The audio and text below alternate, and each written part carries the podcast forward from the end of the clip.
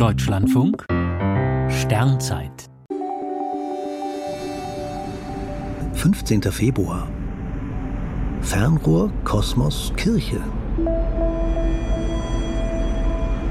Im Jahr 1609 erfuhr Galileo Galilei, dass man in Holland ein Instrument erfunden habe, mit dem ferne Dinge ganz nah erscheinen. Er besorgte sich solche Linsen und baute deutlich bessere Teleskope. Der Rest ist Legende.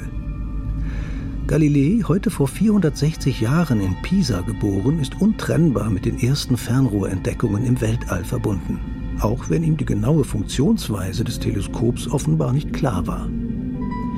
Der bis dahin mäßig erfolgreiche Physiker führte das Instrument dem Senat von Venedig vor und bekam prompt eine Professur auf Lebenszeit.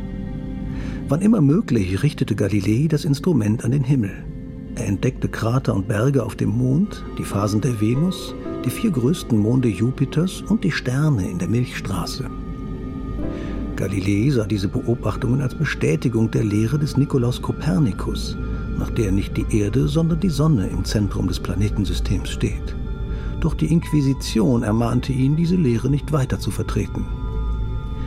Nach einigen Jahren der Vorsicht veröffentlichte er den Dialog über die Weltsysteme, den viele für eine Verhöhnung des Papstes hielten. In dem hinreißenden Text vertritt ein, vornehm formuliert, nicht ganz so heller Kopf die Position des Vatikans. 1633 musste Galilei der neuen Lehre abschwören.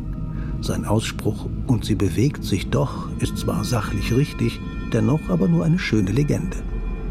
Neun Jahre später starb Galileo Galilei blind und einsam in der Nähe von Florenz.